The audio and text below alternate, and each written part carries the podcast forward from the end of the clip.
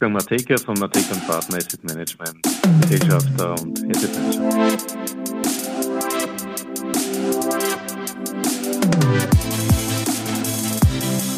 Ja, willkommen zu Triple M Matekas Market Memos auf Audio CD AT.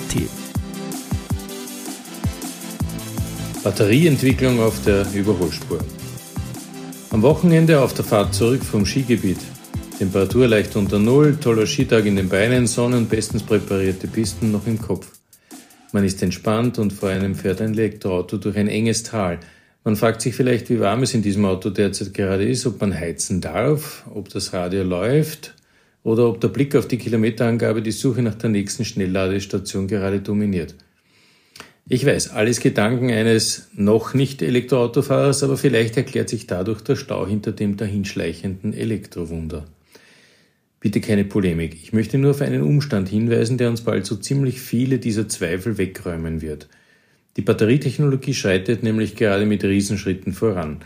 Der Rückenwind aus den Budgettöpfen der großen Autobauer, die nahezu unisono kein Geld mehr in die Entwicklung neuer Verbrennungstechnologie stecken wollen und dadurch das Füllhorn ihrer prall gefüllten Budgets über der Elektromobilität gerade ausgießen, lässt etliche Forschungsabteilungen jubeln. Die Batterien von morgen sollen leistungsstärker, haltbarer, stabiler und ökologischer sein als die derzeit noch dominierenden Lithium-Ionen-Akkus. Diese haben nämlich ein paar Eigenheiten, die man so gar nicht gerne hat. Sie kosten relativ viel Umwelt bei der Herstellung, die CO2-Bilanz klärt sich erst nach Betriebszeiten jenseits der zehn Jahre in Richtung Grün, sind bei der Entsorgung noch nicht wirklich effizient, müssen daher entgelagert werden und hin und wieder gibt es ein kleines thermisches Problem. Wenn Anode und Kathode nämlich im Inneren der Batterie zusammenwachsen, gibt es einen Kurzschluss und so manche Batterie beginnt samt dem um sie herum gebauten Auto einige Zeit zu brennen. Das Internet ist voll mit solch lustig fackelnden Autos.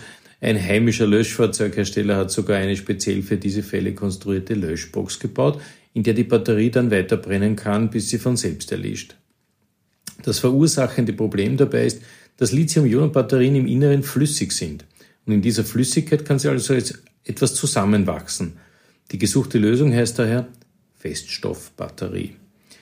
Ein Blick auf die internationalen Patentanmeldungen bestätigt diese Annahme. Allein im letzten Jahr wurden 7300 Patente von über 1000 verschiedenen Unternehmen zur Feststoffbatterie eingereicht. Die mit Abstand größte Anzahl aus Japan, dem bisher dominierenden Land bei Batterietechnologien. Dahinter aber mit Riesenschritten China. Und China ist drauf und dran, die Führung an sich zu ziehen, weil es dieses Thema mittlerweile mit unzähligen staatlichen Forschungseinrichtungen zu einem zentralen Entwicklungsziel definiert hat. Die dabei angewandten Technologien sind alle unterschiedlich, ob auf Oxide, Sulfide oder Hydride ausgerichtet, das Ziel ist das gleiche, Feststoffbatterie. Eine Technologie hat es aber in sich, die erste zu sein, die industriell hergestellt einen größeren Marktanteil einnimmt.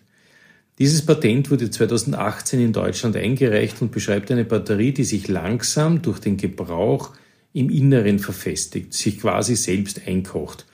Danach kann nichts mehr passieren. Das viereinhalb Minuten Ei ist hart. Diese Technologie wurde in Deutschland erforscht, serienreif gemacht und später in der Schweiz refinanziert und positioniert. Inzwischen wurde ebenso in der Schweiz die erste Gigafactory für Feststoffakkus errichtet. Dies wird natürlich nicht die einzige Fabrik bleiben, aber die Attraktivität des Rennens um die erste und beste Feststoffbatterie erklärt sich, wenn man die Eigenschaften dieser Technologie umreißt. Kein Brennen möglich, mindestens 100.000 Ladezyklen, keine Leistungsermüdung und normale Rohstoffe, keine negative Ökobilanz durch seltene Materialien oder Kinderarbeit. Natürlich, die eierlegende Wollmilchsau gibt es auch hier nicht. Sie ist noch schwerer, sie, die Batterie ist noch schwerer als die herkömmlichen Akkus, aber der Weg wäre frei für Anwendungen im kommunalen Bereich oder generelle Speicherung für Überschusselektrizität. Der Einbau in unsere Autos wird wahrscheinlich über das Gewichtsthema zu lösen sein. Wer weiß, vielleicht werden unsere künftigen Elektroautos eben nur schwerer, um besser zu sein. Das wird wohl die nächste Revolution beim Automobil auslösen, denn dann wird es zu einem längerfristigen Konsumtrend werden dürfen. Und die Hausaufgaben der Automobilhersteller werden sich auf Design, Image und das Innenraumerlebnis konzentrieren. Die Frage nach dem Status der Klimaanlage stellt sich dann auch nicht mehr.